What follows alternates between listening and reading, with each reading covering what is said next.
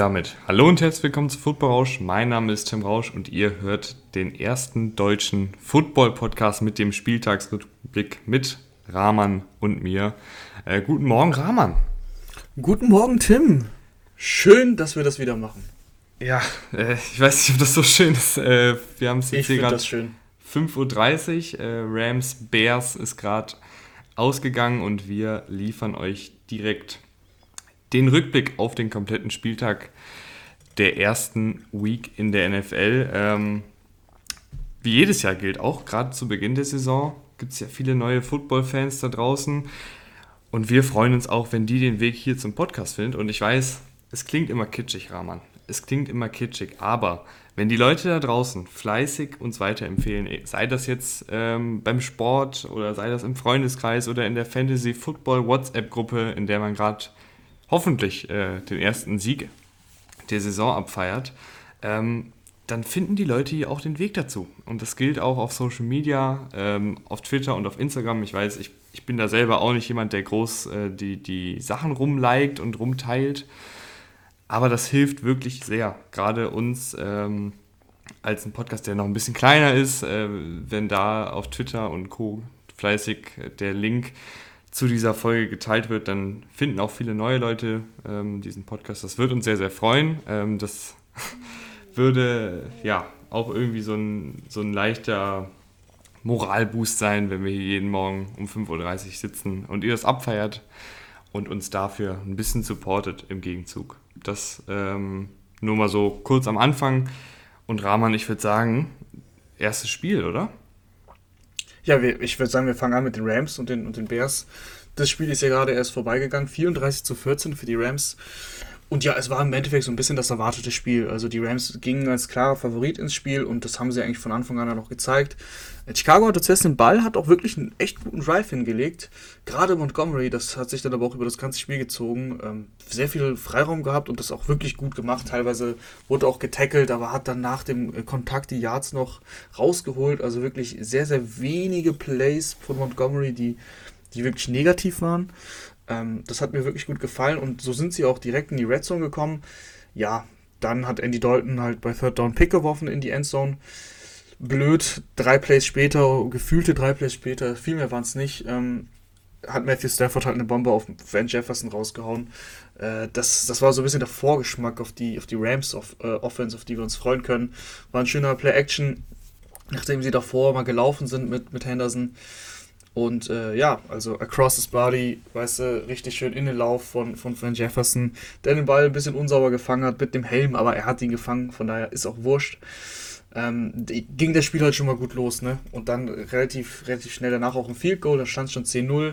Die Bears paar Mal Fourth Down ausgespielt, hat nicht geklappt. Äh, Andy Dalton, schwierig. Also bei dem einen Fourth Down auch ähm, hat er, hat er glaube ich, Kmet komplett frei, guckt ihn aber gar nicht an, obwohl Kmet wirklich in diesem Play, glaube ich, auch die erste Option sein sollte, weil Kmet ist in Motion gegangen, ist in die Mitte gezogen von außen, hatte einen Open Release, ja, hat ihn ignoriert, ja, und dann kamen die Bears halt nie so richtig ins Spiel rein.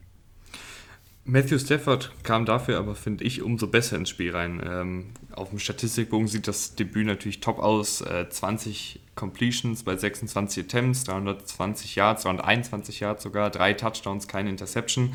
Ähm, ich finde ja auch immer ganz spannend, wenn man so, wenn man sich so anschaut, wir haben ja vor der Saison auch viel geredet. Ne? gibt ja viele Folgen von uns äh, vor der Saison. Ähm, Division Previews, äh, Predictions und, und, und, und, und. Und am ersten Spieltag ist ja so, manches trifft ein, manches trifft aber auch überhaupt nicht ein. Ich würde aber sagen, was eingetroffen ist, ist, dass, dass diese Offensive mit Stafford ähm, einfach nochmal so ein paar neue Elemente drin hat, was zum Beispiel das Passspiel angeht, oder Rahman? Ja, es gab mehr vertikale Elemente. Man hatte auch immer das Gefühl, dass Matthew Stafford alles im Griff hatte. Und das ist ja etwas, was ich bei Jared Goff früher eben nicht hatte. Ähm, Sean McVay leitet natürlich immer noch diese Offense, aber mit Stafford auf dem Feld der kann auch mal selber ein Play checken und, und ändern, ohne dass ihm das McVay vorher sagt und so weiter und so fort. Also du merkst einfach mehr Sicherheit, mehr Routine bei Third Downs auch. Hat er dann seine Receiver gefunden, äh, vor allem Cooper Cup, die Connection hat sehr, sehr gut funktioniert. Und äh, das, das tiefe Element mit, mit ähm, Van Jefferson hat er eben auch den, der, der Touchdown waren 67 Yards, er hat ihn nochmal relativ tief getroffen. Lass mich kurz überlegen. Sie haben auch, sie haben tatsächlich auch schon, schon auch einiges vom, vom alten Playbook übernommen. Ist jetzt nicht alles neu, das kann man nicht sagen. Ähm, mit Tyler Higby haben sie ein paar Mal äh, schöne Titan Screens gespielt. Also das, das hat auch einfach wieder Spaß gemacht, da, da einfach zuzugucken. Bei den Bears, du hast es gerade eben schon angesprochen, Andy Dalton limitiert dieses Team natürlich ein bisschen, aber er war ja nicht der einzige Quarterback, äh, der auf dem Feld stand. Ja, das war tatsächlich, finde ich, das Spannendste an dem ganzen Spiel. Ich meine, es war relativ schnell so, dass man wusste, okay, das geht in die Richtung der Rams. Ähm, dass Justin Fields eben mal reinkam. Justin Fields kam rein und Justin Fields kam nicht nur rein, Justin Fields hat auch sogar gescored. Einmal an der, an der Red Zone. Das hat dir halt immer dieses Option-Element gegeben und auch der Touchdown war halt ein Option, Read-Option, äh, wo er dann selbst den Ball behält und reinläuft. Wie gesagt, das macht dann einfach irgendwie Spaß. Du, das ist so, die Bears mit Andy Dalton, die sind halt einfach irgendwo langweilig, weil die Bears nicht mehr diese Mega-Defense haben, die sie mal vor ein paar Jahren hatten. Die ist, ja, die ist nicht schlecht, weil die Front einfach gut ist, aber Secondary ist schon sehr löchrig. Das hast du auch gesehen eben bei, bei den Plays. Also Cooper Cup, der Touchdown, ähm, da waren sie eigentlich ganz gut im Spiel sogar in dem Moment. Aber dann ist es halt eine blown Coverage. Und deswegen war es halt einfach so, okay, Justin Fields, wenn er drauf kam, wurde es ein bisschen aufregend. Äh, aber ja, das waren halt auch nicht viele Plays, muss man sagen. Also Justin Fields hat zwei Pässe geworfen, beide completed für 10 Yards, also nichts Besonderes ähm, und ist eben einmal, äh, einmal reingelaufen. Er war, glaube ich, dann drei, also zwei Pässe geworfen, einmal gelaufen, aber er war ungefähr bei, bei so sechs Plays oder so auf dem Feld. Mehr war es dann auch nicht. Raman, ich würde sagen, mit Blick auf all die anderen Partien, ähm, in denen deutlich mehr passiert ist und in denen deutlich unvorherzusehendere Ergebnisse und Ereignisse geschehen sind, gehen wir rüber zu den späten Sonntagsspielen oder hast du noch eine Observation in deinen Notizen stehen zum Night Game? Ja, also ich würde noch ein Fazit ziehen. Also einfach Ziehen die Fazit. Bears. Ja, die Bears, ähm, zu den Bears auch, weil Rams haben ja nicht überrascht, muss man auch so sagen. Ähm, sie, also die Offensive Line hat nicht richtig funktioniert, das war klar. Sie haben im Spiel Peters verloren, 39. Ähm, was heißt verloren? Er ist auf jeden Fall ein paar Mal runtergegangen und am Ende stand er, glaube ich, auch nicht mehr auf dem Feld. Und ähm, so mit Andy Dalton siehst du halt eine, eine Offense, die im Kurzpassspiel komplett agiert, die nichts, nichts wirklich wagt, nicht, keine, keine Downfield-Elemente hat und ähm, die selbst mit einem, mit einem richtig guten Laufspiel, was sie heute hatten mit Montgomery, ja, einfach zu ausrechenbar ist. Ja, das ist wirklich ein gutes Fazit. Ähm, und ich das ist sagen, nett von dir. ja, das muss man ja auch sagen.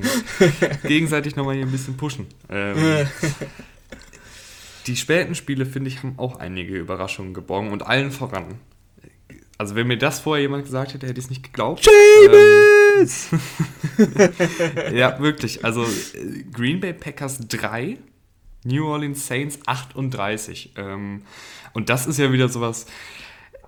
Vor der Saison ähm, waren wir bei den Saints beide, würde ich sagen, ein bisschen skeptisch. In dem Hinblick einfach, so viel ist da passiert in der Offseason. Ähm, auch viele Starspieler nicht mehr da. Ähm, einige Rookies, die da vielleicht starten müssen, einige unbekanntere Spieler, die da starten müssen. Da haben wir gesagt, okay, Saints, viel Neues, aber was klar ist, ist, der Head Coach ist ja der gleiche, Sean Payton. Und dass der einen Plan hat, das ist auch klar, dass der Plan in Woche 1 so gut aufgeht und man die Packers, die ja ein absolut gestandenes NFL-Team sind, mit 38 zu 3 vom Feld fegt, ist schon, ist schon nicht schlecht.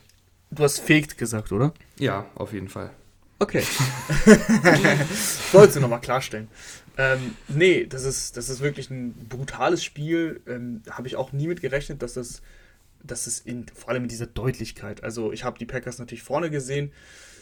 Nicht, nicht, nicht so krass, aber, aber dass es 38-3 in die andere Richtung geht, das ist wirklich äh, sehr, sehr überraschend. James Winston, fünf Touchdowns, nur 148 Yards, also gar nicht, gar nicht viele Yards gesammelt. Ähm, jetzt kann ich es noch machen. Nach dem Spiel verweise ich gerne auf unsere Folge, wo wir die Awards verteilt haben. Ne? Ich sag's nur, ne? Comeback Player of the Year. Äh, jetzt kann ich es noch sagen. Aktuell wäre es auf jeden Fall äh, echt krasses Spiel einfach. Also Aaron Rodgers auch total äh, von der Rolle. Also da hat wirklich gar nichts funktioniert bei so einem Spiel. Ähm, er musste auch dann raus im letzten Viertel, weil das Spiel halt durch war. Jordan Love hat dann auch ein bisschen gespielt. auch 68 Yards gesammelt mit fünf Completions. Ähm, dann leider, glaube ich, in der Red Zone dann auch, da war, glaube ich, ein Fumble dabei. Äh, auf jeden Fall ein Turnover. Wie auch immer, also das, das war relativ schnell gegessen, das Spiel, weil Aaron Rodgers auch zwei Picks geworfen hat, die, ja, die auch so ein bisschen das Spiel in dem Moment entschieden haben. Also die Saints haben geführt, ähm, aber es war jetzt immer noch in, in, Schlagdistanz, aber dann wirft Rodgers einen Pick in der Endzone oder kurz vor der Endzone. Ähm, da hätte er Devontae Adams schon, schon finden können da kassiert sie, glaube ich, danach einen Touchdown und, und dann relativ schnell danach ähm, wirft er auch einen sehr untypischen Pick für ihn einfach. Da ist er, glaube ich, sehr weit in der eigenen Hälfte, sogar fast an seiner eigenen Endzone, wirft lang. Ja, da standen dann halt nicht viele Packers-Spieler in dem Moment. Auch ein Pick, ja, und dann war es auch relativ schnell gegessen. Also dann haben die, haben die Saints das äh, ganz solide runtergespielt. Calvin Kamara, 80 äh, Rushing Yards, 83. Tony Jones Jr., der jetzt der zweite Running Back ist, weil Murray ja weg ist, oder gecuttet wurde, besser gesagt, äh, auch 50 Yards, also durchschnittlich 4 bis 5 Yards pro Laufversuch. Mehr war da auch nicht nötig. Und bei den Packers, da hat eigentlich gar nichts funktioniert. Also selbst ein Devontae Adams, ähm, fünf Receptions, 56 Yards, das ist für, für den halt wirklich nichts. Und der Rest ist ehrlich gesagt nicht erwähnenswert, ähm, was, was jetzt die Receiver oder Running Backs angeht. Das war gar nichts. Ja, Rahman, ich, ich nicke in meinen Bildschirm, auch wenn wir uns nicht sehen. Mhm. Ähm, ich fange ich fang mal bei den, bei den Saints an. Also offensiv natürlich fünf Touchdowns für Winston. Es hört sich jetzt erstmal unnormal gut an. Ich finde, er hat auch gut gespielt, aber es, es war jetzt keine fünf Touchdown über Performance. Aber ich was finde, ich, das ist ja eigentlich genau das, was man von Winston sehen will, oder? Ja, was ich noch reinwerfen muss, äh, das, weil mhm. ich es überragend fand. Drew Brees hat in der Analyse bei NBC ähm, gesagt, bei dem letzten Touchdown auf Deontay Harris, das war, boah, lass mich nicht lügen, 55 Yards waren das, also wirklich ein tiefes, tiefes Ding, hat er gesagt, ja, vielleicht war genau das, das, was den Saints in den letzten Jahren gefehlt hat. Dieses Downfield-Element, das finde ich schön, dass das Drew Brees so sagt. Hm, nee, genau, er hat einfach das gemacht, was er machen sollte. Und das war meine Hoffnung für James Winston und im ersten Spiel hat sich das bestätigt. Sean Payton ist einfach ein verdammt guter Head Coach, der vor allem eben offensiv da wirklich, ja, der kennt halt, der kennt die NFL seit Jahren, der ist, der ist halt ein alter Hund. Und er wusste, an welchen Stellschrauben er bei James Winston drehen muss. Und das hat er gemacht. Das ist nur ein Spiel, ganz wichtig, ne? Nicht, nicht mhm. überreagieren. Aber da hat einfach alles funktioniert und Winston hat seinen Job gemacht. Der hat nicht zu viel gemacht. Man muss auch sagen, einmal hatte er auch Glück. Ähm, für mich war das kein, was war das? Roughing the Passer von ja, genau. Smith. Das war für mich ein Sack, aber gut. Äh, es war kein Sack, aber ein Hit, ganz normaler Hit. Ähm, da hat er einen Pick in die Endzone geworfen. Hat er Glück gehabt, hat nicht gezählt. Aber ansonsten einfach, wie gesagt, stocksolide. Und das ist äh, etwas, was ich bei, ähm, was mir bei James Winston sehr gut gefällt, dass er das hatte ich schon bei Tampa Bay das Gefühl. Also er hatte natürlich da Godwin und Evans, aber er hatte sie teilweise auch nicht wegen Verletzung. Und egal auf wen er wirft, also egal, wen er hat zur, zur Verfügung hat, irgendwie sein Spiel bleibt relativ ähnlich. Und irgendwie, er macht, ich finde tatsächlich, also das hört sich jetzt vielleicht zu krass an, aber ich finde, er macht seine Mitspieler auch teilweise besser. Also, wie, wie soll ich das erklären? Was heißt besser machen? Aber egal, wen er zur Verfügung hat, der, der bringt die Dinge an. Also, klar ist da auch mal ein Play dabei, wo du sagst, ey, ey, ey, was hat er denn da jetzt gemacht? Aber es ist nicht so, dass du sagst, oh, die haben ein schlechtes Receiving Core und deswegen wird das jetzt nicht funktionieren. Das hatte ich schon vor der Saison nicht das Gefühl das ist dem irgendwie egal, wer da steht. Also, das ist ein, mein rein persönliches Gefühl.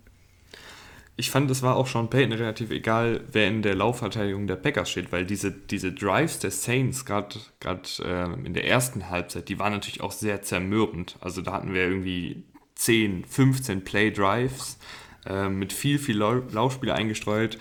Packers konnten, konnten scheinbar nicht tackeln. Ich weiß nicht, was, was da los war. Ähm, es ist ja Natürlich ist es immer schwierig, ein Laufspiel zu stoppen, gerade wenn es gut funktioniert, aber umso zermürbender ist es, wenn es ein Laufspiel ist, was immer positive Yards kreiert. Also es war mhm. jetzt nicht so, dass die, dass die Saints ähm, irgendwie ein, zweimal gelaufen sind für nur ein, zwei Yards oder mal für Minus-Yards, sondern halt wirklich 4 Yard Lauf, 7 Yard Lauf, 5 mhm. Yard Lauf, 4 Yard Lauf, 7 ja. Yard Lauf und so weiter und so fort.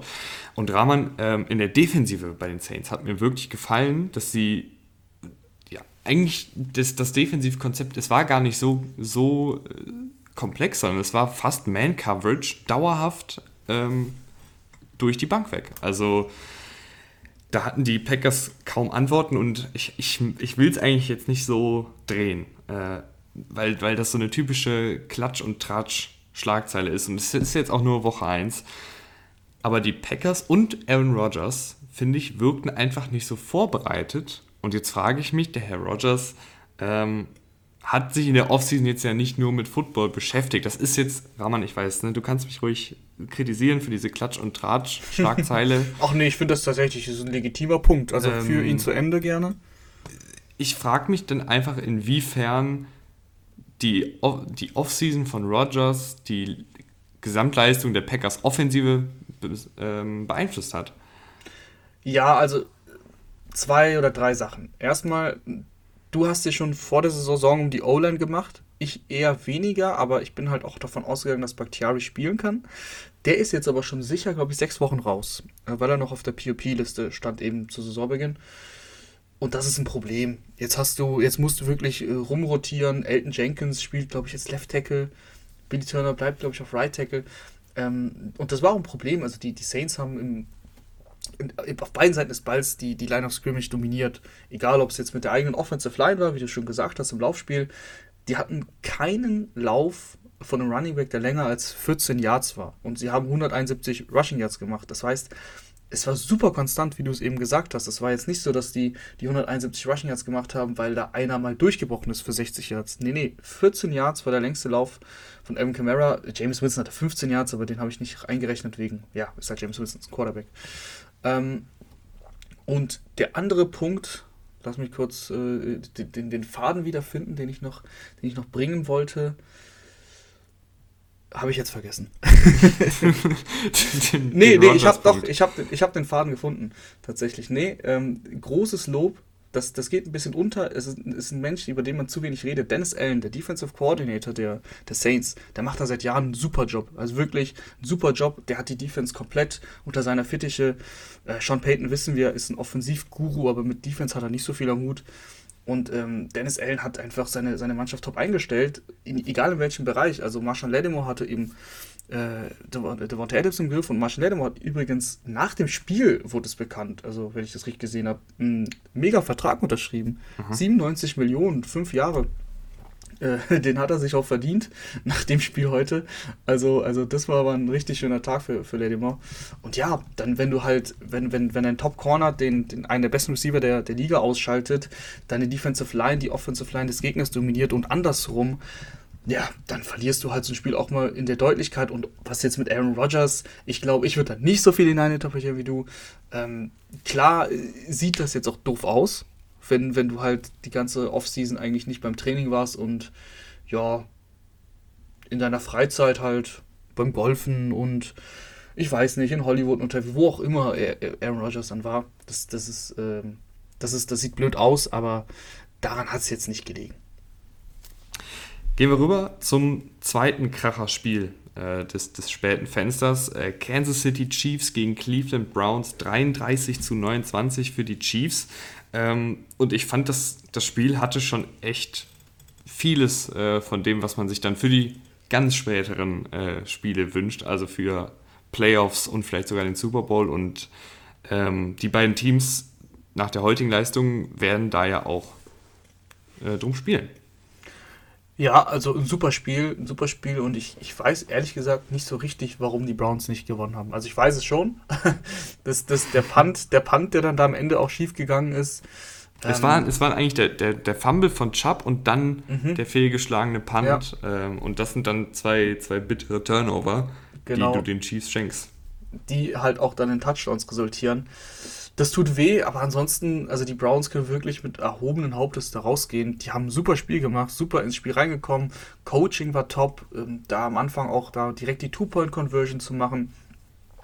Das Laufspiel hat wieder mal funktioniert. Chubb und Hand 5,5 Yards im Schnitt gelaufen.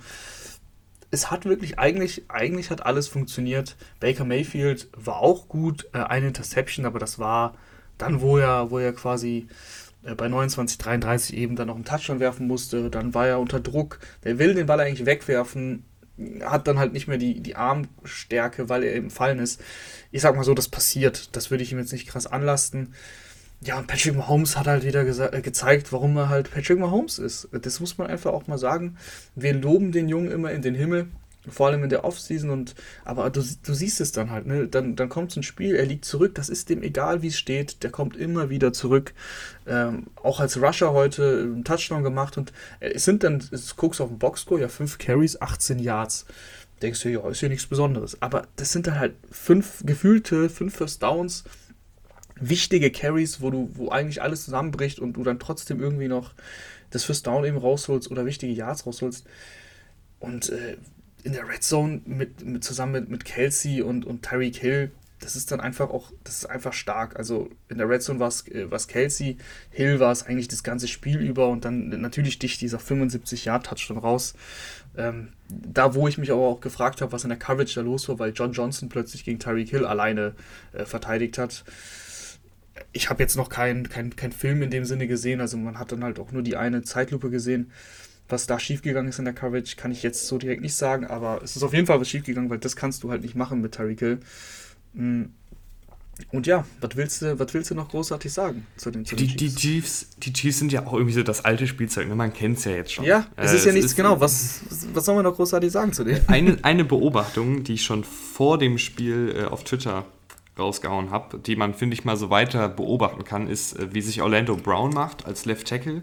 Hatte jetzt gegen Garrett, und das ist klar, weil jeder Left Tackle in der Liga hat gegen Garrett seine Probleme, aber hatte gegen Garrett äh, Probleme. Orlando Brown ist jemand, der vorher Right Tackle bei den Ravens gespielt hat, hauptsächlich, dann jetzt eben Left Tackle bei den Chiefs spielen will.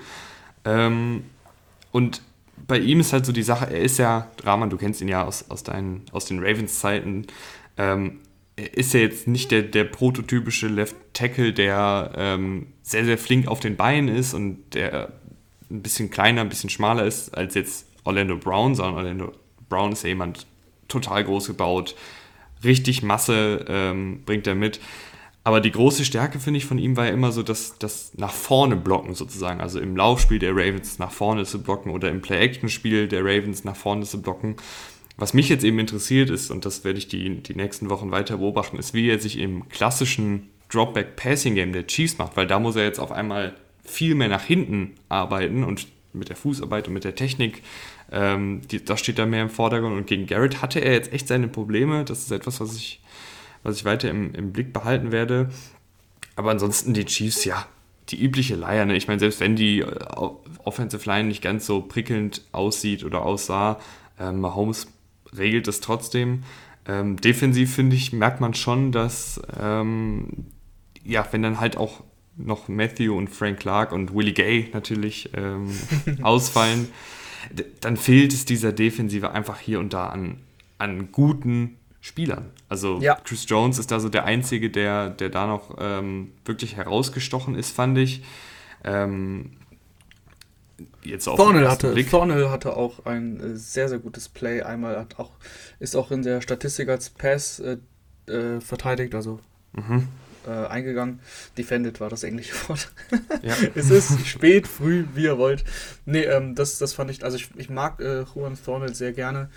Ähm, der ist ja eben auch dann auch eingesprungen für, für Matthew. Normalerweise wird er auch viel eingesetzt, weil sie dann auch mal mit drei Safety spielen, aber so hatte er heute eine größere Rolle. Aber ja, das ist insgesamt bei den Chiefs, da hat sich jetzt nicht viel verändert. Es ist immer noch, die Defense ist ähm, meh, die ist ja so okay, aber du weißt halt, dass die halt auch so viele Punkte zulassen können. Und die Chiefs, äh, Offense ist halt das Gegenteil und die müssen dann halt mehr scoren. Das machen sie auch meistens.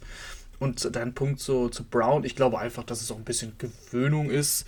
Ähm, du musst einfach diese Raps jetzt sammeln mit, mit Mahomes. Du musst auch wirklich dann Spielpraxis sammeln. Miles Garrett ist ein undankbares Matchup. Ich fand es jetzt nicht ganz so, nicht ganz so tragisch. Klar hat, hat Miles Garrett dann auch in einem wichtigen Moment sein Sack gesammelt und hat auch häufig Pressure gehabt. Das, das stimmt natürlich. Aber ich, da, da kommen noch andere Matchups und der wird auch einfach besser werden, glaube ich, wenn er sich daran gewöhnt, weil das, was Mahomes macht, diese, diese Dropbacks, die ja nicht nur äh, sieben Schritte sind, sondern auch noch neun, zehn, elf, zwölf teilweise. Ähm, das, das, das, daran muss man sich, glaube ich, auch als Tackle erstmal gewöhnen. Ja, ich würde sagen, äh, auf Browns Seite, was, was mir da wirklich sehr, sehr gefallen hat, besonders in der ersten Halbzeit, ist die Art und Weise, wie Stefanski seine Spieler einsetzt. Also ähm, wir waren uns ja zum Beispiel nicht ganz sicher, also doch, wir waren uns schon sicher, was ein Anthony Schwartz für eine Rolle in der Offensive hat. Ähm, aber davor waren wir, bevor er zu den Browns gedraftet wurde, waren wir uns nicht ganz sicher, okay, Anthony Schwartz ist dieser Speedster, der irgendwie noch nicht so ein fertiger Receiver ist, der noch nicht so viel Erfahrung als Receiver im College gesammelt hat. Und er kommt zu den Browns und, und Stefanski hat so, finde ich, immer direkt diesen Plan, okay, wir nutzen ihn jetzt, um das Feld zu strecken, um mal die tiefen ähm, Bälle häufiger anzubringen. Das machen sie sofort. Dann hast du einen Jarvis Landry. Okay, was ist Jarvis Landrys große Stärke? Jarvis Landrys große Stärke ist, dass er den Ball gut fangen kann und dass er vor allen Dingen viele Yards auf eigene Faust kreieren kann. Also geben wir ihm ständig irgendwelche Endarounds, Jet Sweeps, äh, kurze Touchpässe oder auch Pässe im Kurzpassspiel generell. Und ich finde, diese ganze Offensive ist, ist so gut aufgezogen und eigentlich spielt jeder Spieler zu seinen großen Stärken, während die Schwächen so ein bisschen kaschiert werden. Also du hast jetzt nicht einen Jarvis Landry, der der tief geht, beispielsweise, oder selten. Ähm, aber du hast gleichzeitig auch keinen Anthony, Anthony Schwartz, der jetzt irgendwie komplexe Routen im Kurzpassspiel laufen muss. Also das finde ich wirklich bei den Browns sehr, sehr gut, was Stefanski da offensiv aufs, aufs Feld bringt. Und ich glaube, dass die Browns ähm, auch dieses Jahr wieder logischerweise, ich meine, bei mir waren sie im Power Ranking sogar auf drei. Das war sehr, sehr hoch vor der Saison. Ähm, aber ich halte sehr, sehr viel von dem Browns-Team, ähm, dass sie sehr weit kommen. Das sah heute schon, oder beziehungsweise gestern schon sehr, sehr vielversprechend aus. Ja, finde ich auch. Also die Browns haben da einen guten Job gemacht und ich glaube auch, dass die diese Saison, also deine Prediction mit Nummer 3, ich meine, die Chiefs hattest du auf 2, also das passt ja schon, dass die Chiefs gewonnen haben. Ähm, die 3 finde ich jetzt nach dem Spiel vor allem gar nicht so verkehrt, weil es einfach gegen jedes andere Team gefühlt ein Sieg gewesen wäre. Gefühlt, ich weiß, die Bugs, ja, ja, ist okay ich, ich muss sagen, Rahman, die, die beiden anderen späten Spiele, die lächeln mich nicht ganz so sehr an. Deswegen würde ich sagen, gehen wir da ein bisschen flotter drüber hinweg, oder? Können wir gerne machen. Ähm, Mac Jones gegen Tua Tagovailoa 17 zu 16 haben die Dolphins gewonnen. Es war, ich fand ein sehr interessantes Spiel. Also klar, 17 16 klingt nicht nach äh, viel Action, aber es klingt nach Spannung und das war es auch. Tour hatte, hatte seine Momente, war nicht alles rund. Mac Jones hat mir eigentlich ganz gut gefallen. Ähm, ich, ich mag auch irgendwie, ich mag Mac Jones irgendwie auch. Ich mag seine Attitüde, wie er auf dem Feld steht. Er hat äh, seinen ersten Touchdown-Pass in der NFL geworfen und dann fand ich äh, sehr interessant, dass äh, Aguilar hat den gefangen und Aguilar wollte ihm den Ball geben, weil das sein erster NFL Passing-Touchdown war und der wollte den Ball nicht haben. Dann hat er wieder zurückgegeben, hat Aguilar den Ball wieder ihm gegeben und er wollte ihn nicht. Und dann hat er ihn äh, wirklich auch nicht angenommen, weil ich glaube einfach, ähm, der geht da mit, einem, mit, einer, mit einer Attitude rein, dass er, dass er sagt, nee, das, was, das bringt mir jetzt nichts, ich will das Spiel gewinnen. Und ähm, das gefällt mir einfach. Und sonst auch äh, das, das, das, das äh, Laufspiel der Patriots, das kennen wir mittlerweile, hat auch gut funktioniert. Damon Harris genau 100 Yards erlaufen. Waren schon viele, viele gute Momente dabei. Ähm, aber im Endeffekt hat es nicht gereicht. Und du sagst uns jetzt, warum es nicht gereicht hat. Ja, weil die Dolphins einen Punkt mehr gemacht haben. da wollte ich mal sehen, wie du jetzt reagierst und dann machst du es dir einfach. Ja, ich würde, ich, ich muss sagen, ähm, ich habe das Spiel, weil ich fand, es gab so viele spannende Spiele und ich habe Chiefs äh, Browns im Einzel geschaut, ähm, dann hin und wieder auch nochmal zu, zu den Saints geguckt, was James gemacht hat. Dolphins, Patriots ist dann irgendwie einfach nicht mehr ganz so auf dem, auf dem Radar gewesen. Ich hätte jetzt mehr sagen können noch zu den, zu, zu den Dolphins, ehrlicherweise. Ja, deswegen habe ich ähm, dich doch ähm, gefragt, was die Dolphins, äh, warum sie Dolphins ja, die, gewonnen haben. Die Dolphins, die Dolphins Defensive, man, man muss ja sagen, auch da haben wir vor der Saison gesagt, ja, Leute, die Dolphins Defensive, das war natürlich letztes Jahr sehr, sehr gut, aber dieses Turnover kreieren ist halt einfach von Jahr zu Jahr statistisch äh, nicht haltbar, aber die Dolphins haben wieder zwei Turnover kreiert, wenn ich mich mhm. nicht irre. Das ähm, ist vollkommen richtig. Und das, das ist ja auch eine Qualität, die natürlich ein bisschen schwankender ist als, als jetzt eine Quarterback-Leistung von, von Jahr zu Jahr. Ähm, aber ich finde, wenn du halt im ersten Spiel schon wieder zwei Turnover kreierst, die jetzt nicht nur Zufall sind, sondern das waren ja auch teilweise einfach gute Einzelaktionen mit dem ähm, mit den forcierten waren, Fumbles. Genau, das waren äh, insgesamt haben sie sogar vier Fumbles forciert, äh, zwei haben sie recovered, also das hätte mhm. sogar noch mehr sein können.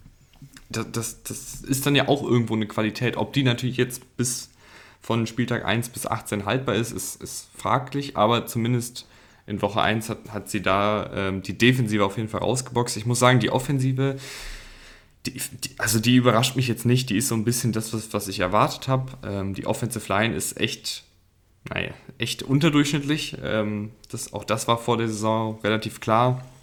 Ähm, was, was mir allerdings gefallen hat bei Tour ist, dass er sich ab und an jetzt mal ein bisschen getraut hat, den tieferen Ball zu nehmen. Also das war ja wirklich was, was er ähm, im Rookie-Jahr fast gar nicht gemacht hat. Ich glaube, jetzt hatte er zwei Completions, die über 20 Yards durch die Luft flogen. Ähm, das gefällt mir ganz gut, aber generell, wenn die Dolphins irgendwie was mit den Playoffs zu tun haben wollen, dann, dann wegen der Defensive, oder?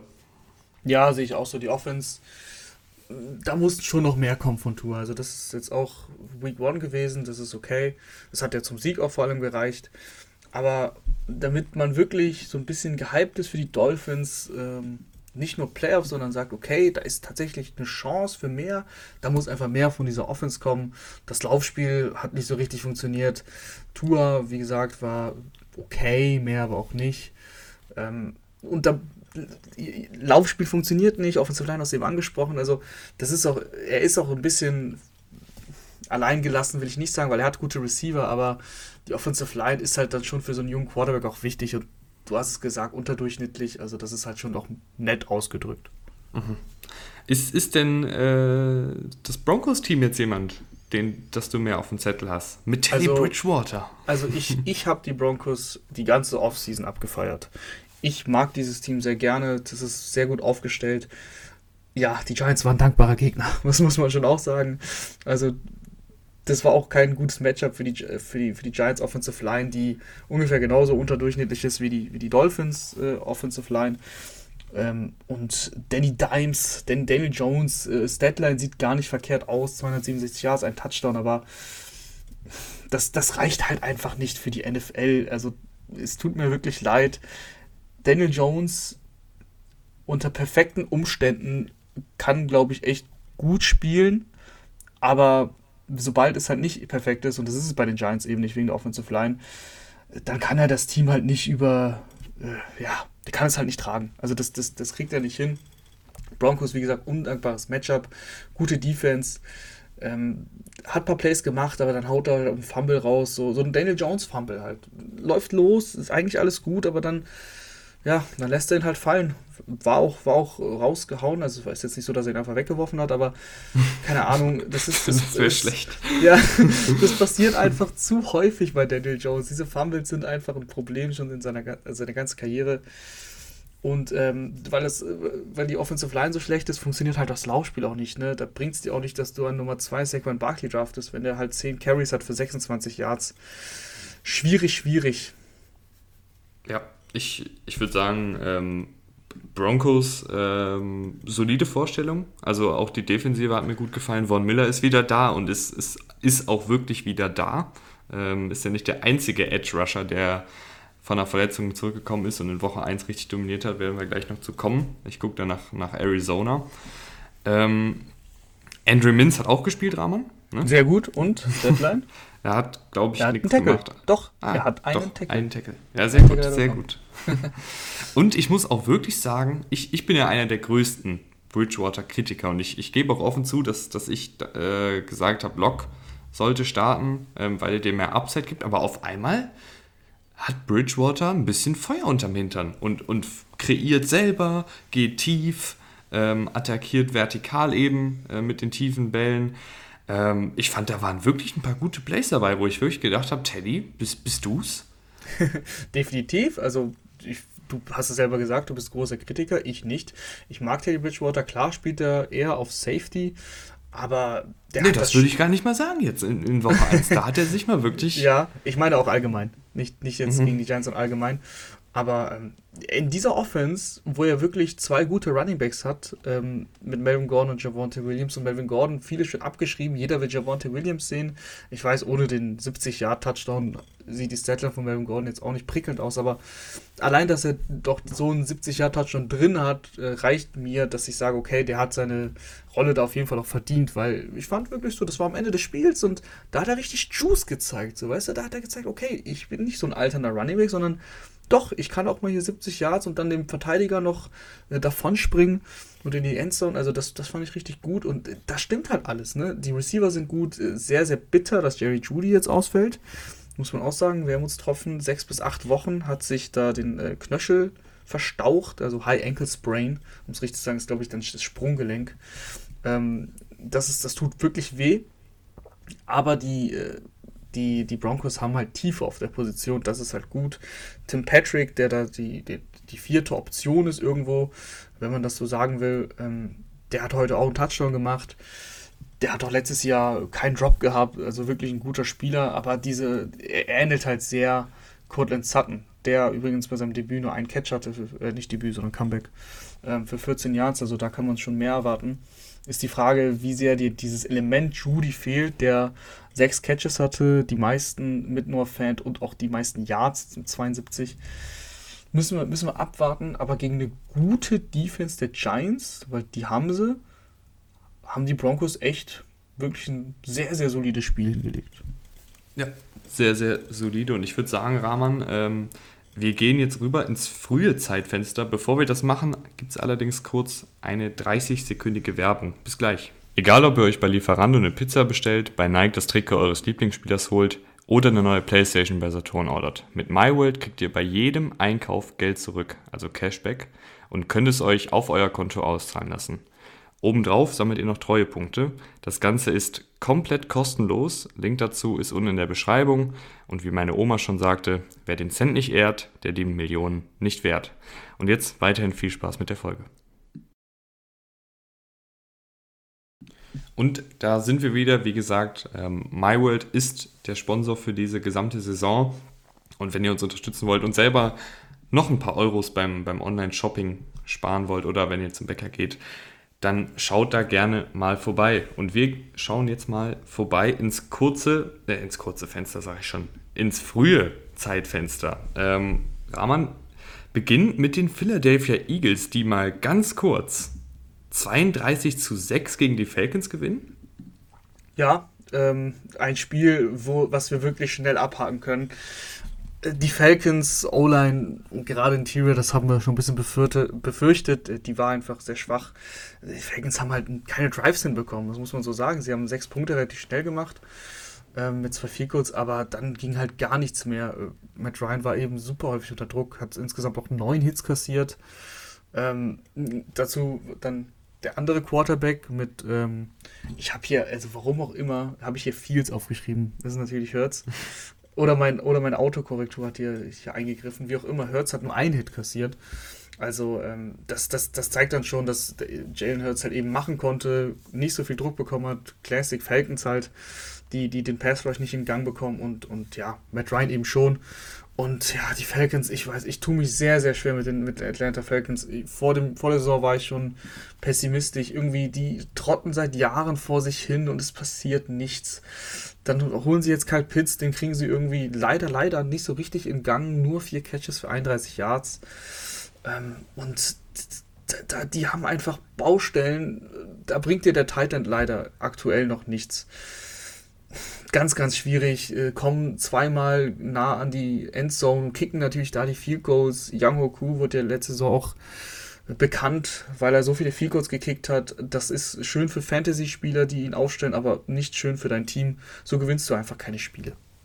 Ich möchte auch gar nicht über die Falcons reden. Die, die, die fand ich total, total Ich habe den Hate-Part gemacht, mach du den guten Part. ich ich möchte über Jalen Hurts reden und ich muss wirklich äh, den, den virtuellen Hut ziehen, ähm, weil bei Jalen Hurts, wie, man kann ja ruhig sagen, wir, wir waren kritisch, oder was heißt kritisch? Wir waren zumindest, ähm, wir wollten einfach mal sehen, was passiert bei den Eagles. Äh, dementsprechend niedrig waren sie zum Beispiel bei uns in den Division Previews, in den Power Rankings und, und, und, weil einfach noch nicht klar ist, wie entwickelt sich Hurts. Aber, und ich glaube, das haben wir auch gesagt, was man Hurts immer zugute halten muss, der Typ hat sich von Jahr zu Jahr, sei es am College oder in der NFL, entwickelt und der hat Gas gegeben in der Offseason und der hat wirklich an sich gearbeitet und sich wirklich verbessert und ich finde auch jetzt wieder, der Unterschied, es ist halt auch nur Woche 1. Ne? Wir, wollen, wir wollen nicht. Und es waren die Atlanta Falcons, ne? Es waren die Atlanta ja, Falcons. Ja, und es waren die Atlanta Falcons. Aber was, was mich wirklich gefreut hat zu sehen, ist, dass er einfach ein bisschen sicherer in der Pocket ist als, als Pocket Passer und als, als jemand, der im Kurzpassspiel agiert. Ähm, beispielsweise hier, ich habe ich hab ein paar Zahlen. Äh, Jalen Hurts in der Pocket im Vergleich zu 2020 und dann jetzt. in Woche 1 gegen die Falcons hat er den Ball in der Pocket durchschnittlich knapp zwei Sekunden gehalten, 2020 durchschnittlich knapp eher an die drei Sekunden, also eine ganze Sekunde durchschnittlich länger gehalten. Das heißt, in Woche 1 ist er schnell durch seine Reads gegangen, ist den Ball schneller losgeworden. Und die durchschnittliche Tagetiefe ist, ist auch deutlich, deutlich geringer, was jetzt erstmal weder positiv noch negativ ist, aber ich finde, man merkt dann einfach, dass er jetzt mehr dass er das Feld schneller liest und dass er dann auch seinen Receivern vertraut und seinen, seinen Passempfängern vertraut, ähm, die Yard selber rauszuholen nach dem Catch. Und ich finde einfach, dass das ein, dass das ein sehr gelungenes, äh, sehr gelungener Einstand für Hurts war, dieses, dieses, dieses Woche 1 Spiel gegen die Falcons. Und natürlich hast du mit ihm auch immer das Laufspiel, ähm, was natürlich gerade hinter der Philly Offensive Line, die jetzt Gott sei Dank mal gesund ist, weil das ist auch etwas, was, was die Eagles dieses Jahr haben. Die haben sowohl eine gute Offensive Line als auch eine gute Defensive Line. Es geht nur darum, dass sie mal gesund bleiben.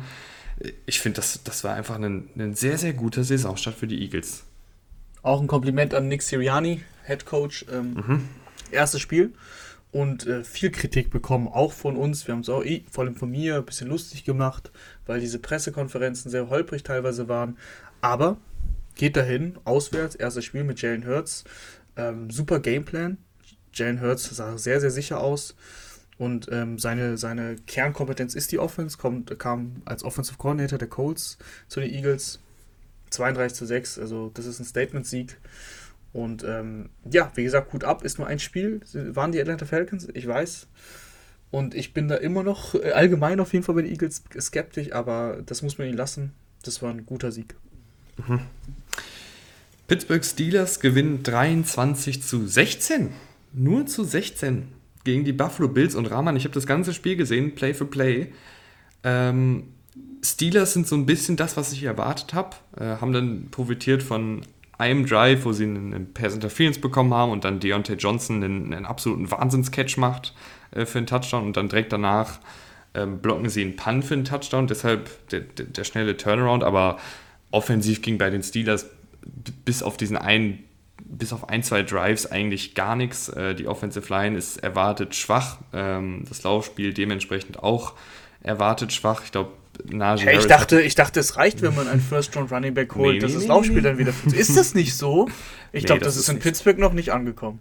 Nee, das ist, das ist da auch nicht angekommen, obwohl ich im, im Mai 2021 äh, schon einen Artikel darüber verfasst habe, dass die Offensive Line das, das Kernproblem ist und das Scheme das Kernproblem ist und Najee Harris das nicht beheben wird. ähm, da muss man sich auch mal selber auf die Schulter klopfen. Ja, wir sind, ne? wir sind einfach allwissend und eigentlich müssten wir doch in der NFL jeden Job bekommen, oder? Ja, Nein, ich, wir machen natürlich nur Spaß. es, es ist auf jeden Fall äh, Fakt, dass, dass Harris, glaube ich, acht Laufversuche für neun Yards zur Halbzeit hatte. Dann hatte er gegen Ende der Partie, muss man ihm auch zugutehalten, ein paar, paar bessere Läufe, die jetzt den, den Durchschnitt ein bisschen gehoben haben. Aber generell ist diese Offensive sehr, sehr ausrechenbar. Ähm, Big Ben hat einfach in meinen Augen zu wenig Schmackes im Arm, um jetzt ernsthaft tief zu attackieren. Ähm, einzigen Big Plays, die da hauptsächlich passiert sind, waren im Screen Game, ähm, wenn dann mal ein Wide Receiver Screen für Raumgewinn gesorgt hat. Aber Rahman, eigentlich sind die, also die Steelers sind so das, was wir, was wir erwartet haben. Also zumindest was ich erwartet habe. Ich war da relativ kritisch zu der Offensive, vielleicht deutlich kritischer als der Konsens. Ähm, die Defensive war deutlich, also war halt wieder top. Ähm, aber Rahman, wir müssen über die Bills reden und über Josh ja, Allen. Ja, was war denn da los? Ähm, ich, ich muss sagen, Josh Allens letzte Saison war ja ein Ausreißer. Und zwar ein Ausreißer nach oben, wenn man sich die ersten beiden Spielzeiten in der NFL von ihm anguckt. Und ich möchte jetzt hier auch wieder nicht, nicht überreagieren, es ist Woche 1. Aber trotzdem, Rahman, ähm, finde ich, muss man sagen, dass, dass Josh Allen ähm, wieder so ein paar Tendenzen aus den ersten beiden Spielzeiten gezeigt hat, die man so nicht gesehen hat letztes Jahr. Und das waren vor allen Dingen, finde ich, Ungenauigkeiten im Passspiel. Das war ja immer so sein großes Problem, dass er halt nicht der akkurateste Passer ist. Er war auch letztes Jahr nicht der allerakkurateste Passer, aber es war eben deutlich besser als in den Vorjahren. Und egal, ob es jetzt im Kurzpassspiel oder auch im, auch im tiefen Passspiel war, Allen hatte einfach ein paar wackelige Würfe dabei, die, die überworfen waren und die einfach nicht genau an den Mann ankamen. Und ich fand auch, dass das Offensivkonzept, was, was Brian Dable da auf, auf den Plan gelegt hat, den wir ja viel gelobt haben, äh, auch zu Recht, der letztes Jahr wirklich eine schöne Offensive aufgezogen hat. Es war irgendwie, äh, mir fehlten da so ein bisschen dann auch irgendwo die Kreativität, weil dann auch oft, also ich glaube, Allen hat drei oder viermal ein QB-Draw gelaufen und jedes Mal läuft er einfach blind in eine Wand rein und ich verstehe dann nicht, warum du es dann noch ein drittes und ein viertes Mal überhaupt callst. Ähm, ich finde, die Bills haben das letztes Jahr so schön gemacht mit dem, mit dem Passspiel, ähm, wie sie es aufgezogen haben, wie sie Stefan Diggs isoliert haben und in Szene gesetzt haben und ich, ich habe es echt jetzt gegen die Steelers vermisst die aber natürlich auch einen echt gefährlichen Pass ausgestellt haben und die Offensive Line der Bills war da besonders in der Interior, aber auch die beiden Tackles überfordert. Ja, also für mich auch erstaunlich. Die Steelers, ein Team, das sehr, sehr viel blitzen normalerweise. Nur zweimal geblitzt gegen Josh Allen bei 54 Plays. Also die haben halt wirklich konstant Druck mit vier Leuten kreiert. Ähm, es war ja auch eine Zeit lang vor ein, zwei Wochen unklar mit TJ Watt, okay, was passiert da? TJ Watt will seinen Vertrag. Hm, es war irgendwie schon auch irgendwo klar, dass er ihn bekommen wird. Und er hat ihn bekommen. Und er hat auch gezeigt, warum er ihn bekommen hat. Also 112 Millionen für vier Jahre ist ein Monstervertrag. Ist, glaube ich, jetzt der bestbezahlte Verteidiger der Liga. Und ähm, zwei Sacks hat er gemacht, ein Strip-Sack war dabei, also ein Turnover kreiert. Das ist halt einfach eine Maschine. Und wenn du dann so oft ähm, eben Druck kreieren kannst mit vier Leuten, hast du halt sieben Leute in Coverage. Und das, das, haben, sie, das haben die Bills tatsächlich dann über das ganze Spiel nicht geschafft, die, das Problem zu lösen. Also in dem Sinne, dass du sagst, okay, wir haben, wir haben das jetzt schon die erste Halbzeit lang komplett gesehen, wir sehen es jetzt das dritte, aber sie haben es trotzdem nicht geschafft, ähm, da ein Konzept reinzubringen, dass sie halt auch gegen die sieben äh, Pass, äh, also sieben Leuten, die in, in Coverage stehen, dass wir da konstant das Feld runtermarschieren können das, äh, auch die ersten drei Punkte sind ja nur entstanden, weil der Kickoff-Return so gut war. Das war ja das erste Play, quasi der Kickoff-Return mit, mit dem Kickoff, ähm, waren 75 Yards, glaube ich. Also da sind sie bis zu 25 gekommen. Sehr, sehr wenig Drives, äh, die wirklich dann Downfield bis, bis zur Endzone, bis, bis zur Endzone gereicht haben.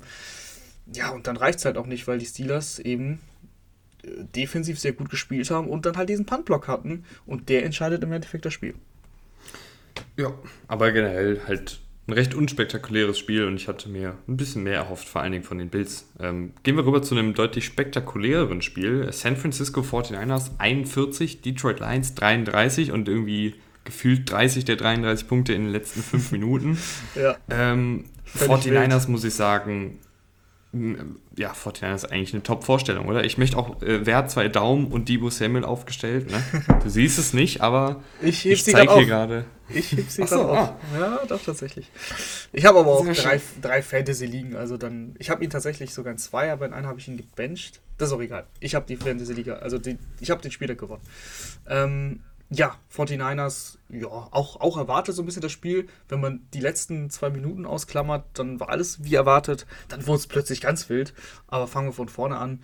Ähm, die 49ers, ja, das, das lief sehr, sehr gut. Jimmy Garoppolo hat, glaube ich, auch sehr, sehr gut angefangen mit 8 von 8 oder sowas. Ähm, sehr, sehr viele Complete Passes. Die, die Offense kam ins Rollen. Es gab zwar diesen, diesen Turnover, diesen Fumble von, von Garoppolo, beziehungsweise vom, vom Center von Alex Mack. Aber ähm, das haben die Lions halt nicht nutzen können. Dann hat Jared Goff noch in der ersten Halbzeit, glaube ich, einen Pick 6 geworfen auf, auf Greenlaw.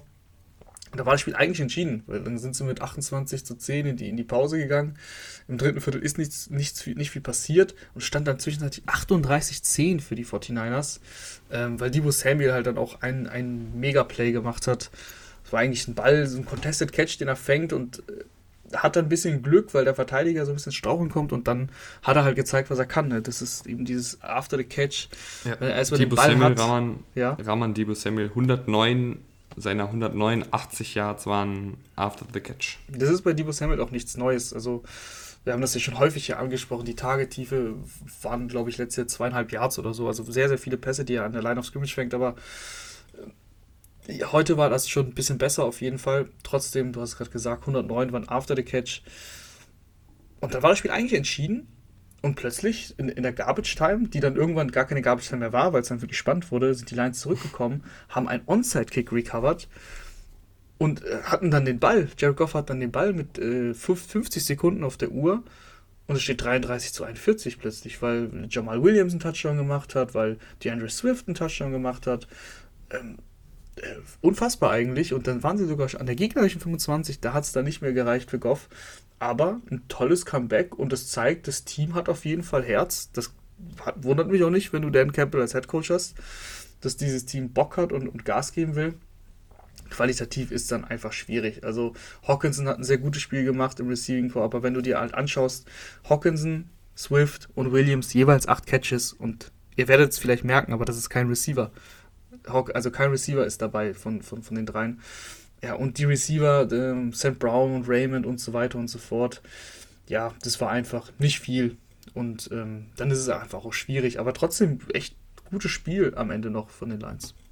Ja, ich fand, ähm, das große Mismatch war aber für mich natürlich auch Defensive Line der 49ers, die jetzt wieder ähm, voll Star besetzt ist. Äh, allen voran Nick Bosa, äh, der sechs Pressures und einen Sack hatte. Dann aber auch Eric Armstead, der keinen Sack hatte, aber zehn Pressures, ähm, was eine ganz schöne Menge ist. Also da haben sie sowohl out, Outside als auch Interior Pressure kreieren können. Ähm, und ja, ich fand Goff ich fand Goff war gar nicht so schlecht in seinem Debüt. Also ich fand, das war, war okay. Ähm, respektabel. Ja, das war irgendwie so ein klassischer Jared Goff, der, der, ähm, der Pick 6, der ist halt bitter, ne? Also das, das gehört aber auch zu dem klassischen Jared Goff dazu, muss ich leider sagen. Aber der gibt nicht auf und der ist meistens dann, wenn es dann, wenn der wenn das schon wirklich ein krasser Rückstand ist und sie dann nur noch passen müssen, das war auch bei den Rams häufig so, dann ähm, sammelt er noch seine Yards und, und, macht seine Plays und hat sein Team ja fast zurückgeführt. Es hat nicht viel gefehlt. Ähm, eine Randnotiz natürlich, die eigentlich keine Randnotiz ist, aber Trey Lance, erster Touchdown-Pass. Einen Pass geworfen, einen Pass angebracht und einen Touchdown gemacht. Das ist natürlich stark. Und ähm, das Laufspiel der 49ers, das funktioniert ja immer gut. Ray Mostert hat sich verletzt. Schauen, was da die Diagnose ist. Ähm, Elijah Mitchell wurde dann zum Workhorse 19 Carries, das ist der Sechstrunden-Pick. Trace Sermon war inactive. Ähm, ich habe jetzt auch gehört, der war gar nicht verletzt. Ähm, das weiß, da bin ich mir jetzt nicht sicher, aber. Ja, er soll im Training Camp einfach nicht so überzeugt haben, war so okay. die Aussage. Ja, also das ist natürlich krass. Ähm, Elijah, der, der war halt Drittrunden-Pick noch hier an der Stelle und Elijah Mitchell eben Sechstrunden-Pick, aber so läuft es halt in der NFL. Im Endeffekt ist egal, wo du gedraftet wirst, du musst halt deine Leistung zeigen. Und Mitchell hat es gemacht, 19 Carries, 104 Yards, ähm, ein Touchdown. Also auch das hat funktioniert. Und ich glaube, wenn die 49ers da nicht unkonzentriert am Ende werden, dann ist das halt auch ein ungefährdeter Sieg. So sieht es halt spannender aus, als es war. Ja. Ähm, was überhaupt nicht spannend aussieht, ist das Endergebnis Cardinals gegen Titans 38 zu 13 und Rahman. Äh, ich, ich war ja schon Cliff Kingsbury kritisch und ich war auch nach den ersten Spielminuten, dachte ich mir, um, hm, naja, da hatten sie, glaube ich, äh, schon ein paar Strafen gesammelt, zwei Timeouts genommen und so, aber dann ging sie los, die wilde Fahrt und dass diese Cardinals Offensive und auch die Defensive äh, mit dem Spielermaterial eine Menge Potenzial hat, das, das war ja klar. Ähm, ich ich fand es einfach all around, rundherum ähm, eine, eine Top-Vorstellung der Cardinals allen voran. Und das ist ja auch der Titel der Folge. Chandler Cojones Jones ähm, oder Chandler Co. Jones eher, aber der war wirklich. Die Art und Weise, wie der heute zurückgekommen ist, das war schon ein Ausrufezeichen, Rahman. Und auch wie, wie er dann. Der hat ja, ich weiß nicht, was bei, bei Jones ist, aber der hat so lange Arme und dann dieser, dieser Get-Off mit dem Art Swipe-Swim-Move ähm, mit diesen langen Armen, der ist einfach tödlich für jeden Offensive Tackle. Ja, für mich waren heute auch die Cardinals das Highlight des Tages. Also sozusagen dass die Mannschaft, die mich ähm, am Sonntag jetzt äh, am meisten überzeugt hat. Ich habe die Titans vor dem Spiel vorne gesehen, aber da bei den Cardinals hat alles geklickt. Es hat einfach alles funktioniert, ähm, bis auf den, Start, da hast du recht, da haben sie zwei Timeouts genommen und wie du schon gesagt hast, Strafen gesammelt, aber dann äh, Murray einfach sehr gut gespielt, äh, fünf Touchdowns insgesamt, vier geworfen, eingelaufen ähm, und sonst auch viel übers Passspiel gemacht, äh, Kyler Murray, der hatte nur fünf äh, Rushing Attempts. Und ja, Chandler Jones, ich meine, wenn dann auf der defensiven Seite dann eben auch noch jemand da ist, der quasi das Pendant zu Murray gibt, mit 5-6, also das war wirklich 5-6, 2 waren es Strip-6 und vor allem der erste Strip-Sack, der resultiert halt dann in, in, in, dem, in dem ersten Touchdown auch. Ähm, da sind sie dann direkt an der Goal-Line und dann, dann machen sie eben, macht Hopkins einen wirklich wahnsinnigen Catch, aber das kennen wir ja von, von DeAndre Hopkins, der auch wieder zwei Touchdowns gemacht hat. Also dann stand es halt schnell 10-0, eben dank, dank Jones und dann hat er halt immer weitergemacht. Und ich fand auch immer, wenn du das Gefühl hattest, oh, jetzt könnten die Titans zurückkommen, hat halt Murray geantwortet. Dann gab es eben die Touchdowns auf Christian Kirk, zwei in der Zahl auch. Ähm, schöne, schöne Deep Balls, aber das kennen wir ja von Murray. Und auch die Front der, der, der Cardinals, äh, bis auf, also auch, also nicht nur Jones, sondern auch Watt und so weiter, sehr, sehr gut. Derrick Henry kaum was gemacht, 58 Rushing Yards, lange waren es noch viel weniger, hat ein paar gemacht, aber 3,4 Yards pro Laufversuch bei Henry, ähm, das kennen wir normalerweise nicht so. Da hat einfach alles geklickt. Mhm. Und ich finde, wenn du den Titans das Laufspiel wegnimmst ähm, und sie so eindimensional werden, dann ist Tannehill halt auch einfach kein Quarterback, der jetzt auf diesem Elite-Niveau ist, dass er das Team dann, dann da alleine tragen kann. Aber es ist natürlich auch schwierig, wenn du die ganze Zeit äh, hinter einer brüchigen Offensive Line stehst. Ja, Taylor Lewan sah nicht gut aus, ja. das kann ich dir nee, sagen. Der sah also, nicht gut aus. Schwierig, schwierig. Ähm, kann besser podcasten als Football spielen, Woche 1 zumindest. Ja, gut, dass du das nur gesagt hast am Ende. ähm, ich finde aber, was, was mir bei der Cardinals Offensive auch gefallen hat, und das, das ist ja auch nichts Neues, Murray, du kannst ihn einfach, der, der ist so klein und wendig hinter der Pocket und wenn er dann da rumscrambled, wir haben alle das, das Play wahrscheinlich schon gesehen, ähm, wie er dann da irgendwie eine halbe Stunde rumläuft, um irgendwelche Verteidiger umkurft und dann noch den, den Ball anbringt an Passempfänger. Das kannst du einfach nicht verteidigen, das ist, das ist Videogame-like. Ich weiß, wir, wir, sowas benutzt man ja oft, ne? es sieht aus wie in einem Videospiel, aber das sah jetzt wirklich aus wie in einem Videospiel, wenn nicht sogar besser.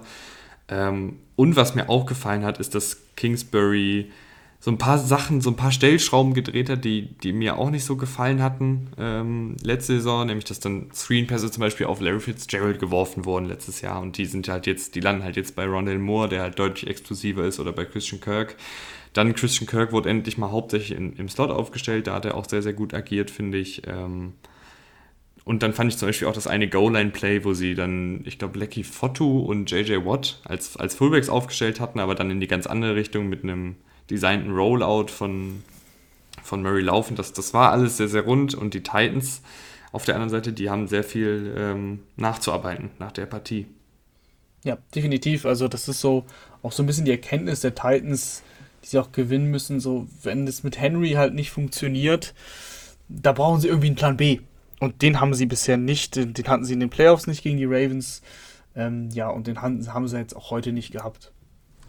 Raman, wir haben jetzt noch äh, fünf Partien offen, die aber, finde ich, alle nicht so spektakulär waren. Und ich würde einfach sagen, zu jeder Partie jeder jeweils einen Take. Gerne, let's go. Bengals, Vikings, Bengals gewinnen 27 zu 24 in der Overtime, Raman, dein Take. Ähm, Joe Burrow sah sehr gut aus, obwohl er einen lahmen Start hatte. Danach hat, er, hat es richtig funktioniert mit Jamar Chase ein langes Ding, 50 Yards Touchdown. Also diese, diese Drop-Probleme, das war nur eine Off-Season-Story. Der hat jetzt gezeigt, was er kann, zumindest in Woche 1. Und auch Joe Mixon, 127 Rushing Yards bei 29 Attempts. Ähm, viele Fragezeichen mit der O-Line, aber die hat heute eigentlich, zumindest so wie ich das Gefühl hatte, ich sehe mal kurz 3-6. Äh, wobei, nee, lass mich kurz gucken. Okay, doch 5-6 hat Joe schon kassiert. Aber ähm, zumindest haben sie den Lauf gut geblockt ja, mein Take geht auch auf, auf die Bengals-Seite. Ich finde, die Vikings waren so ein bisschen das, was man halt erwartet hat. Äh, die Offensive, finde ich, hat ganz gut funktioniert. Die Defensive wird, glaube ich, auch noch einen Ticken besser. Mir hat vor allen Dingen gefallen, dass Michael Pierce zwei Sacks gesammelt hat. Ist ja jetzt nicht gerade bekannt dafür, dass er ein guter Passwasher ist. Ähm, ich mache mir trotzdem Sorgen bei all, dem, bei all dem Hype für Burrow und ich freue mich, dass er jetzt nach seinem Comeback direkt den Sieg geholt hat. Bin ja eh ein Burrow-Fan. Ähm, ich, ich habe einfach ein bisschen Angst wegen der Offensive Line Raman. Und das, das, die, die wird mir, glaube ich, wenn ich mich gleich hinlege, noch, noch die Bettdecke hochkriechen, weil auf kurz oder lang sehe ich schon wieder vor meinem geistigen Auge und ich will es nicht sehen, äh, dass, dass Burrow sich verletzt oder dass, dass er irgendwie einen dicken Hit nach dem anderen äh, einstecken muss, weil die Offensive Line echt immer noch nicht gut aussieht. Und ja. ich weiß nicht, äh, wo, wo, ob das 18 Spieltage gut geht, aber gut, wir wollen jetzt nicht den, den Bengals-Optimismus bremsen. Ähm, ich, ich fand, weißt du was, da, nee, mein Take ist, ist ein anderer. Ich, ich meckere nicht, sondern, sondern ich mache was Positives. Burrow, finde ich, hat einen deutlich schöneren Deep Ball als letzte Saison. Also das, das hatte ich gelesen, dass er da auch ein bisschen dran gearbeitet hat in der Offseason und in der Offseason wird viel erzählt. Aber ich finde, der, der Touch im Deep Ball sah besser aus und ich fand auch, das klingt jetzt vielleicht komisch, aber ich fand die Wurfhärte sah bei manchen Pässen auch besser aus als in seiner Rookie-Saison. Ähm, also Burrow, glaube ich, wenn der jetzt ähm, weiter so sattelfest bleibt und nicht von irgendeinem Defensive Liner von dem Sattel gestoßen wird, lieber Offensive Line, dann wird das eine gute Saison für die Bengals und Burrow. Ja, noch ein, ein ganz kurzes Wort zu den Vikings. Ich fand's, ja, sorry, ich fand's schon echt enttäuschend. Also ich habe die Vikings vor dem Spiel klar vorne gesehen. Ich fand, das war so ein bisschen für mich auch, meine persönliche Meinung, ähm, Überraschungsteam. Also es kann ein Überraschungsteam werden, habe ich, hab ich gesagt. Aber ähm, sehr enttäuschend gegen eigentlich, also keine gute Defense, sind sie auch wirklich nicht so richtig in Tritt gekommen. Zur, zur, zur Halbzeit sieben Punkte gehabt also das und auch also von der Defense habe ich mir auch mehr erhofft. Die sah am Anfang gut aus, klar 5-6 gegen diese Bengals O-Line, ähm, das ist auf jeden Fall gut, aber trotzdem insgesamt äh, ist mir das ähm, zu wenig gewesen. Also da 27 Punkte mit Overtime zu kassieren gegen die Bengals, ich weiß nicht. Also irgendwie habe ich mir einfach mehr erhofft von den Vikings. Hast du dir auch mehr von den Panthers oder Jets erhofft? Die Panthers gewinnen 19 zu 14 gegen die New York Jets im Sam Darnold Revenge Game. Ja, das ist die, die Storyline Sam Darnold und Robbie Anderson Revenge Game, ähm, die ja auch dann den Touchdown hatten, 57 Yards und äh, Robbie Anderson. Und Frankie Luvo Revenge Game, wenn wir schon dabei sind, der war auch bei den Jets. okay, okay. ähm, ja, nee, ich fand's toll, wie Robbie Anderson den Jet-Jubel ausgepackt hat. Äh, ja, das muss ich jetzt nicht erklären, hoffe ich. Ähm, ansonsten muss man einfach sagen, zu den Jets jetzt, da sind viele Baustellen. Da geht es jetzt um die Entwicklung von Zach Wilson und nicht um irgendwelche Siege, weil da sind sie einfach weit von entfernt. Die Panthers waren wirklich nicht gut, würde ich zumindest sagen. Ähm, aber es reicht halt, weil die Jets eben noch mal ein deutliches Stück schlechter sind. Zach Wilson hatte seine Highlight-Plays, die beiden Touchdowns fand ich gut. Ähm, vor allem da der, der erste mit dem Rollout und da siehst du halt, was er halt für ein Potenzial hat, in der Bewegung dann zu passen. Äh, hat halt, hat halt diesen Zip, ne, den hat er halt. Aber ähm, ja, da gab es natürlich auch den Pick, das hat er auch dann im Interview danach gesagt, das war einfach nicht gut, hat auch eingesehen. Ähm, ansonsten äh, die Panthers, Christian McCaffrey, Vollmaschine. Es ist, der braucht auch keine Touchdowns, der macht halt so die 98 äh, Rushing Yards und 89 Receiving Yards bei neun Catches. Also das ist einfach eine Vollmaschine. Und äh, das reicht dann aber auch gegen die Jets, einfach weil die Jets wirklich auch defensiv große Probleme haben. Ja, ich fand Donald, ähm, du hast gerade McCaffrey schon angesprochen, ich fand gut, dass Donald immer wieder McCaffrey gesucht hat. Ich glaube, das gibt ihm äh, eine ganz sichere Option und auch irgendwie ein bisschen mehr Sicherheit, weil Donald ja in der Vergangenheit auch nicht gerade dafür bekannt ist, jetzt der aller ähm, ja, wie soll man sagen, aller selbstbewussteste und aller sicherste Quarterback der, der Liga zu sein. Ähm, ich fand das, ich fand, das war eine solide Vorstellung. Donald hat jetzt nicht unnormal viel Gutes gezeigt, auch wenn jetzt die Statline ganz gut aussieht. Aber ich finde, er hat auch nichts Schlechtes gezeigt. Und das ist ja erstmal so die, die Hauptsache, oder zumindest nicht, nicht sonderlich viel Schlechtes gezeigt. Ähm, die Offensive Line der Panthers äh, sah jetzt nicht sonderlich gut aus. Ich bin mal gespannt, was passiert, wenn die Panthers gegen ein starkes Team spielen. Und ähm, ein starkes Team in Woche 1 waren auch die Seattle Seahawks, die 28 zu 16 gegen die Colts gewinnen.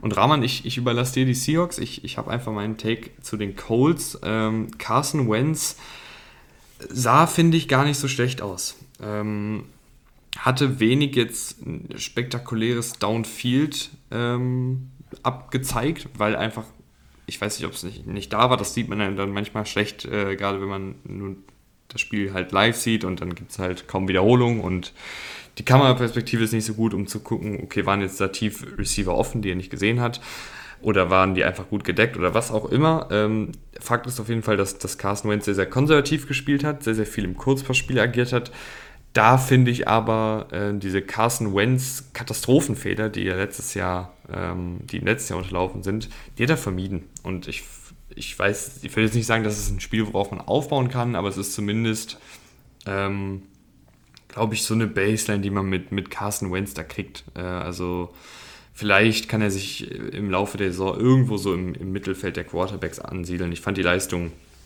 Jetzt weder spektakulär gut, aber auch nicht spektakulär schlecht, sondern einfach Mittelmaß. Und dir überlasse ich jetzt die Seahawks, die mir sehr gut gefallen haben. Das kann ich schon mal vorwegnehmen. Ein Satz noch zu Carsten Wentz. Ich habe es tatsächlich nicht ganz so positiv wie du gesehen. Ähm, sie war, es war jetzt nicht katastrophal schlecht, das auf keinen Fall. Aber äh, ich fand schon, dass er wieder Tendenzen gezeigt hat, den Ball zu lange zu halten und ähm, Pässe dann noch zu werfen, wo er auch Glück hat, dass die nicht intercepted werden teilweise. Ähm, die dann einfach, wo er gehittet wird und dann noch den Ball loswirft, eben um nicht den Sack zu kassieren, was ja irgendwo auch verständlich ist, aber dann aber auch in die Mitte des Feldes zu werfen, wo der Ball dann glücklicherweise für ihn dann einfach nur auftitscht und eben nicht beim Verteidiger landet. Ich bin da ein bisschen skeptischer, aber ich äh, gehe auch gerne auf die Seahawks ein, die einfach ein stocksolides Spiel gespielt haben. Also da war der Fumble von Chris Carson dabei. Ähm, das hat so nicht bisschen, bisschen nicht ins Spiel gepasst, der Seahawks, aber ansonsten, Russell Wilson, wie immer, äh, zu Saisonbeginn irgendwie ist er immer gut drauf. Vier Touchdowns, 250 Yards. Die Pässe auf Lockett, also das war halt auch einfach gut der, der, erste Touchdown auf Lockett, das ist ein sensationeller Catch von, von, von dem, vom Receiver. Äh, zweite, ne, das ist halt Russell Wilson. Sein Deep Ball ist einfach einer der schönsten der Liga. Die Colts sind eigentlich dafür bekannt, dass sie so, so Plays gut verteidigen können. So Big Plays lassen sie eigentlich selten zu. Aber hat nicht hingehauen gegen, gegen Russell Wilson und Co. Und dann haben sie einfach sonst zu solide gespielt, dass die Colts eine Chance hatten. Ja. Und ich, ich finde auch, ähm, das, jetzt sage ich doch noch wieder was, aber ich finde auch, das Offensive Scheme der Seahawks sieht deutlich runder und, und, und moderner aus als letztes Jahr. Also du hast mehr Motion, du hast mehr Jet Sweeps, du hast mehr Plays, die aufeinander aufbauen, mehr Rhythmus, mehr Variabilität. Also fand ich sehr gut. Ähm, Washington verliert 16 zu 20 gegen die Chargers und verliert auch vielleicht äh, für geraume Zeit den Quarterback, Ryan Fitzpatrick. Ja, schade, schade. Ähm, Hüftverletzung, müssen wir abwarten, was das jetzt ergibt. Tyler Heinecke ist reingekommen. Und es war trotzdem ein spannendes Spiel. Also Justin Herbert äh, sah, sah eigentlich gut aus. Ein Play war dann wirklich, ähm, das war dann noch eine Interception in der, in der Red Zone. Das war dann weniger gut, aber insgesamt fand ich eigentlich, dass Justin Herbert den Ball wirklich gut verteilt hat. Und im Endeffekt hat Antonio Gibson den, den, äh, den, dem Football-Team das Spiel verloren, weil er eben an der eigenen Endzone, direkt nach dem Pick übrigens, den Ball fummelt. Und äh, das wurde dann Touchdown und äh, es war sowieso ein ganz ein enges Spiel, Field Goals. Und dann geht es halt 2016 aus, weil der Fumble war halt einfach zu teuer in dem Moment zu, zu Washington. Ich glaube, dass du mit Tyler Heinecke keinen krassen Drop-Off hast zu, zu Fitzpatrick. Ich mag Fitzpatrick, das weiß hier jeder, der uns zuhört, sehr gerne. Aber Tyler Heinecke hat es in den Playoffs gut gemacht in dem einen Spiel und hat das auch gestern gut gemacht. Also du kannst jetzt nicht sagen, dass das äh, der Grund war für diese Niederlage. Äh, und die Chargers, ähm, da, da habe ich auf jeden Fall Hoffnung. Das gegen, gegen Washington, das Spiel, das ist kein einfaches Spiel, auswärts mit dem Zeitunterschied äh, von, von Los Angeles nach Washington geflogen. Das ist, das, das unterschätzt man manchmal in Deutschland, aber das macht echt was aus. Wenn du eben ein Team bist, das an der, am Pazifik ist, drei Stunden Zeitunterschied, die innere Uhr und so weiter und so fort, aber das haben sie gut gemacht und vor allem hat mir Rashawn Slater sehr gut gefallen. Der Rookie First Round Pick, der hat wirklich richtig gut ausgesehen gegen diesen brutalen Pass Rush vom, von Washington. Mhm. Ja, äh, meine innere Uhr ist, glaube ich, gerade auch ein bisschen sauer. ähm, ja, ich fand, ich fand auch, was mir besonders gefallen hat, äh, der letzte Drive. Da finde ich, hat Herbert einfach nochmal alles gezeigt, was ihn in seinem Rookie-Jahr schon sehr stark gemacht hat. Ich finde, wir haben jetzt nicht von ihm die großen Big Plays gesehen, die wir fast schon gewöhnt sind von ihm. Ähm, aber ich finde, der letzte Drive das war irgendwie so ein 13, 14, 15 Play Drive, ähm, um das Spiel dann zu beenden. Da hat er vier, fünf Minuten von der Uhr genommen, Third Downs na, eins nach dem nächsten äh, konvertiert. Also das fand ich, war sehr, sehr gut. Ähm, und ich glaube, die Chargers sind da mit Staley und mit Herbert in guten Händen und ich nehme meinen Take schon mal vorweg fürs letzte Spiel, aber ich glaube, die Jaguars sind mit Urban Meyer einfach nicht in guten Händen. Und irgendwie hatte ich eh schon so ein, so ein flaues Magengefühl, aber jetzt nach der 21 zu 37 Niederlage gegen die Texans hat sich das auch nochmal bestätigt. Ich, ich bin einfach kein Urban Meyer. Ich, ich habe von Anfang an war mir das irgendwie suspekt. Und jetzt gehen die Jaguars in dieses Spiel, wirken nicht sonderlich vorbereitet, haben nicht einen, einen finde ich klar, erkennbaren Plan, ähm, sammeln zehn Strafen insgesamt und das ist dann alles irgendwie sowas, wo ich mir so denke, hm, das, das, das geht dann auch aufs Coaching zurück, gerade sowas wie Strafen, ähm, Gerade sowas wie Planlosigkeit, ähm, irgendwie die Jaguars also rein vom Talent her, vom Kader sind die besser als die Texans. Und ich, ich glaube, dass das ist jetzt kein Hot Take. Äh, klar, Tyra Taylor, da, da kannst du ja gleich was zu sagen, sehr, sehr gut gespielt. Aber trotzdem musst du das, musst du als Jaguars-Team eigentlich dieses Spiel gewinnen. Ähm, haben sie nicht gemacht. Ich fand Lawrence, das hört sich jetzt doof an, aber bis auf die drei Interceptions fand ich ihn eigentlich ganz gut. äh, die drei Interceptions waren natürlich ein absolutes Loaded, aber ich fand jetzt nicht, dass er total schlecht gespielt hat. Ähm, aber klar, drei Interceptions in der NFL dürfen dir nicht passieren. Punkt. Ähm, ansonsten, ja, Jaguars irgendwie äh, wurde ich nie mit warm mit Urban Meyer, werde ich wahrscheinlich nie mit warm werden. Ähm, das ist mein Take. Ja, das waren halt auch wirklich drei hässliche Picks. Also einmal in der, an der eigenen Endzone, einmal wirft er dem Gegner komplett in die Arme. Also das ist halt einfach dann, das erfahrenere Team hat einfach gewonnen. Das muss man so sagen. Also die Jacksonville Jaguars, das sind die Jungspunde. Ähm, auch wenn sie Carlos Hyde neun Carries gegeben haben, okay, Carlos Hyde zählt nicht dazu, aber insgesamt ein sehr junges Team. Und ähm, die, die älteren Herren bei, bei, bei Houston, Tara Taylor, überragendes Spiel gemacht. Also wirklich, also überragend klingt jetzt, klingt jetzt krass, aber er hat einfach ein sehr, sehr sicheres Spiel gehabt und vor allem dann teilweise auch den inneren Deshaun Watson gefunden, wie er Brandon Cooks da vor der Halbzeit äh, findet. Natürlich auch ein bisschen Glück, dass der ankommt, aber sehr, sehr solide. Und die haben einfach keine Fehler gemacht die haben keine Fehler gemacht, keine Interception von Tara Taylor und dann warst du halt relativ schnell 14-0 vorne und da hast du das Spiel einfach dominiert mit dem Laufspiel. Das konnten die Jaguars nicht stoppen. Mark Ingram ist wieder in der NFL angekommen, nachdem er letztes Jahr häufig ähm, inactive war bei den, bei den Ravens auch. Das war jetzt äh, nicht gut in dem Sinne, was jetzt sein Average anging, 3,3, aber 85 Yards, hat einen Touchdown gemacht. Und äh, ja, Tyra Taylor auch vier, viermal, viermal losgelaufen für jeweils, also nicht jeweils 10 Yards, aber insgesamt 40 Yards, im Schnitt 10. Das hat einfach funktioniert, das Laufspiel. Keine Turnover, glaube ich. Lass mich kurz schauen. Nee, ein Fumble von Tyra Taylor, aber den hat er ähm, nicht verloren. Und ja, Jaguars, diese Picks äh, von, von Lawrence, die tun ja weh, weil das halt auch dann, ich glaube, zweimal auch dann in Punkte resultiert ist, mindestens zweimal. Und dann kannst du die Spieler nicht gewinnen. Ja, und ich würde sagen, Rahman, es ist langsam Bettzeit. ich würde sagen auch, ja, doch. ja, äh, hat uns gefreut, dass ihr eingeschaltet habt. Wie gesagt, gerne ähm, weiterempfehlen den Podcast, wenn es euch gefällt. Und ich hoffe, wir hören uns dann nächsten Montag in alter Frische wieder. Bis dahin. Ciao, ciao. Ciao.